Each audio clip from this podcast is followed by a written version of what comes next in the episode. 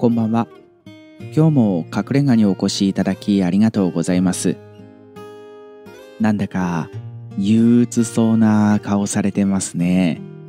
どうされたんですか？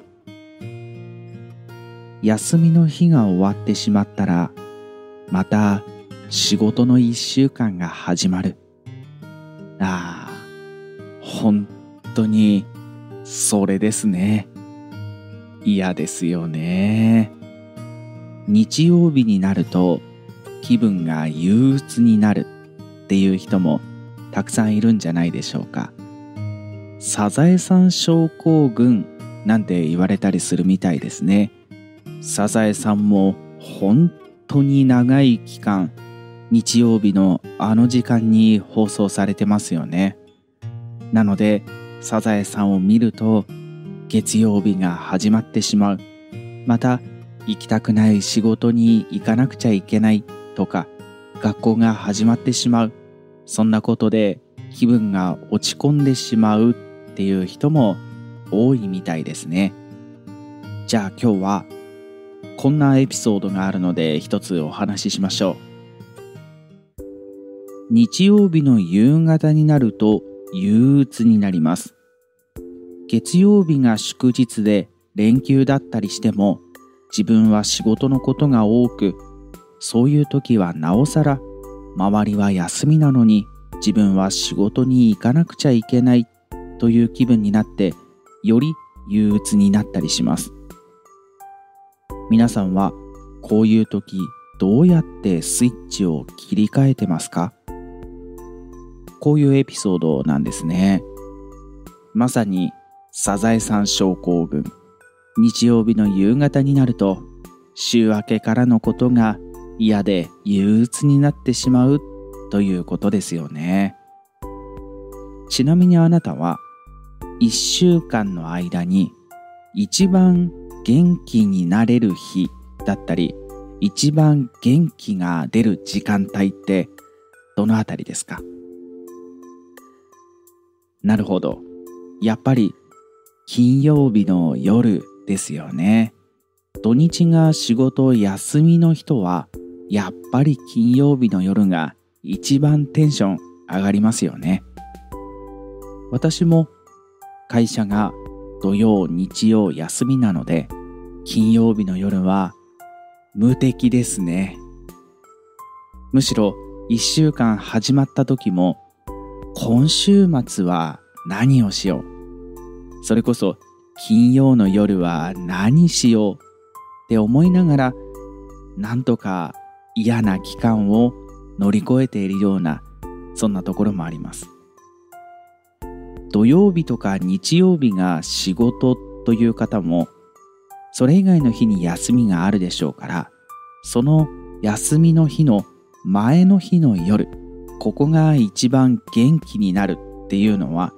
皆さんあるんじゃないかなって思いますね。逆に1週間の間で一番嫌な日、一番嫌な時間、それはやっぱりサザエさん症候群と言われる日曜日の夕方。日曜日とか関係なく仕事をしている人は次の日からまた仕事が始まるっていう前の日の夕方とか夜とかそのあたりに憂鬱になってしまうっていう人は本当多いんじゃないかなって思います。にしてもサザエさん症候群って社会人の人もそうですし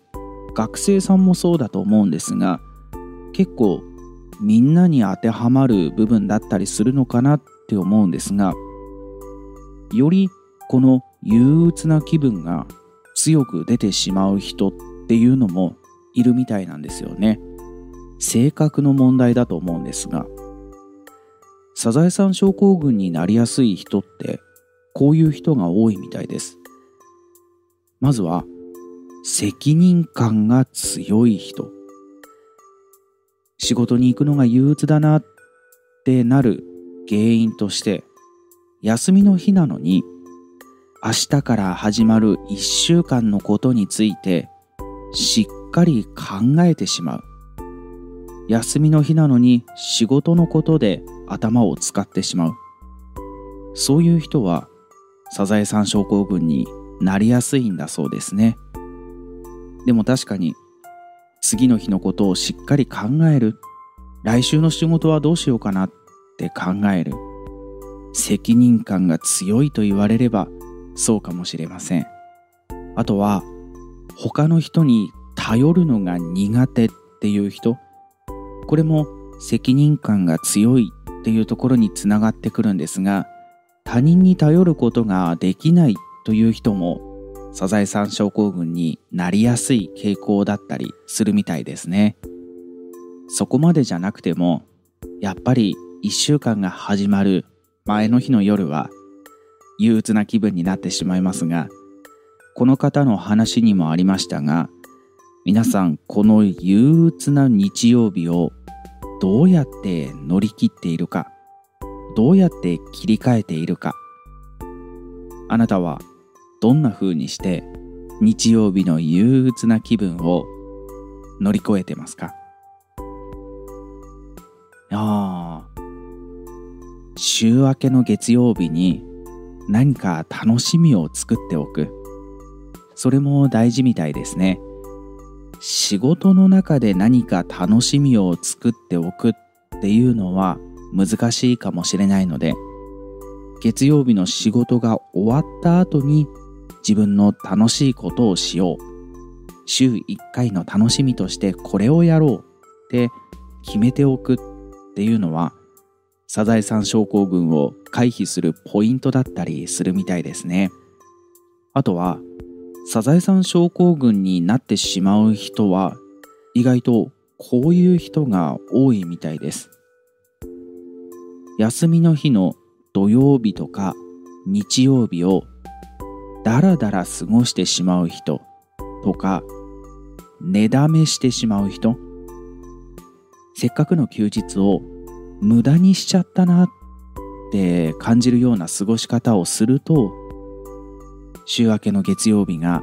より憂鬱に感じたりするみたいです。なので土曜日とか日曜日とか休みの日だからこそゆっくり寝ていたいっていう気持ちもあるんでしょうがちゃんと朝起きる時間はいつも通りにして時間を長く充実して使うことでサザエさん症候群を避けられるっていう話もあるみたいですね。それでもやっぱり体の疲れを取りたいからゆっくり寝ていたいっていう人は朝ゆっくり寝ているんじゃなくってお昼寝の時間を作るとかそういうことで休息の時間っていうのを設けるこれが大事みたいですねあと私もよくやってしまうんですがやっぱり休みの日の前の日の夜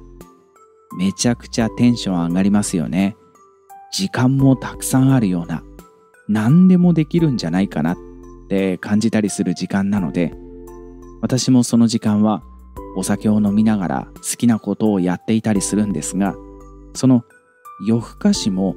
あまり良くないみたいですね。夜更かしをせずいつも通りの時間に寝て次の日はちゃんと起きる。そして休みの日を充実して過ごす。これが大事みたいですよ。いやーでも、金曜日の夜に夜更かしして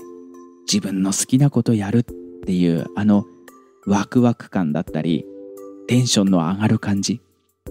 あれは欠かせないですよね。でもそんなことをやっているとサザエさん症候群になりやすいのかもしれません。とにかく休みの日を充実して過ごすっていうのはすごく大事みたいです。どこかに出かけたりとかそういうことをする必要もないみたいです。私はすごくインドアな人間なので外に出て何かをするっていうよりは家の中にいることが好きなんですがそんなインドアの人も休日は家の中でできることだったり映画を見るとか読書をするとかそういうことで自分にとってこの休みの日はこれをしたなっていうふうに言えるようなものを作るっていうのが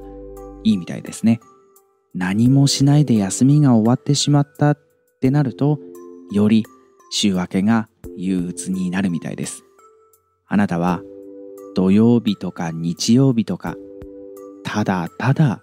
ダラダラして過ごしてませんか？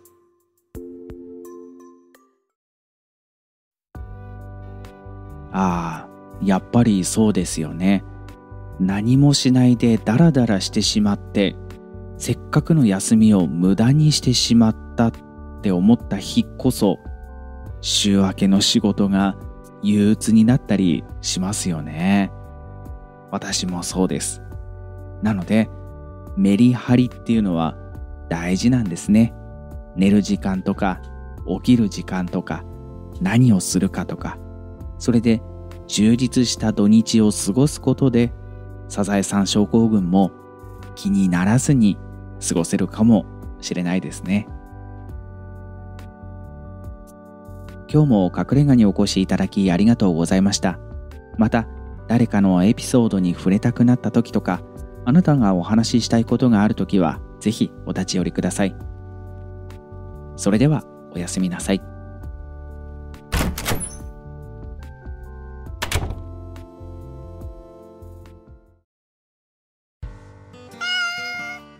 あー、もちちゃん。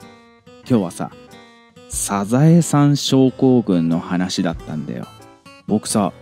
サザエさん症候群の話を今日しててね自分にはあんまりサザエさん症候群だなっていう自覚がないというかそこまで日曜日の夕方に憂鬱になるっていう気分にならないんだよ。でささっきサザエさん症候群にならないようにするためにはなんていう話をねしてたんだけど別に土日にめちゃくちゃ充実した休日を過ごしているわけでもなくメリハリをつけた過ごし方をしてるわけでもないんだけどそれでも日曜日の夕方が憂鬱になるっていうことって少なくってこの話してた時になんでかなってちょっと考えてみてたんだよねそしたらなんで僕がサザエさん症候群にならないかっていうのが分かったよ。うん。なんでかっていうと、日曜日の憂鬱な気分よりも、もっと憂鬱になる気分の時間帯が他にあったから。日曜日の夕方の日じゃないね。もっと嫌な時間帯があった。それいつかっていうと、寝起き。うん、朝起きた瞬間。この時間が僕にとっては一番憂鬱なの。今日も一日始まってしまったなって思ったりとか。あとはねなんだろう。寝起きのテンションだからかわからないけど僕さ朝起きた時にもう全てがどうでもよくなっちゃうのね。何にもしたくなくなるしもうなんなら今この瞬間に全て投げ出して逃げ出してしまいたいっていう気持ちになるの。朝起きた時だよ。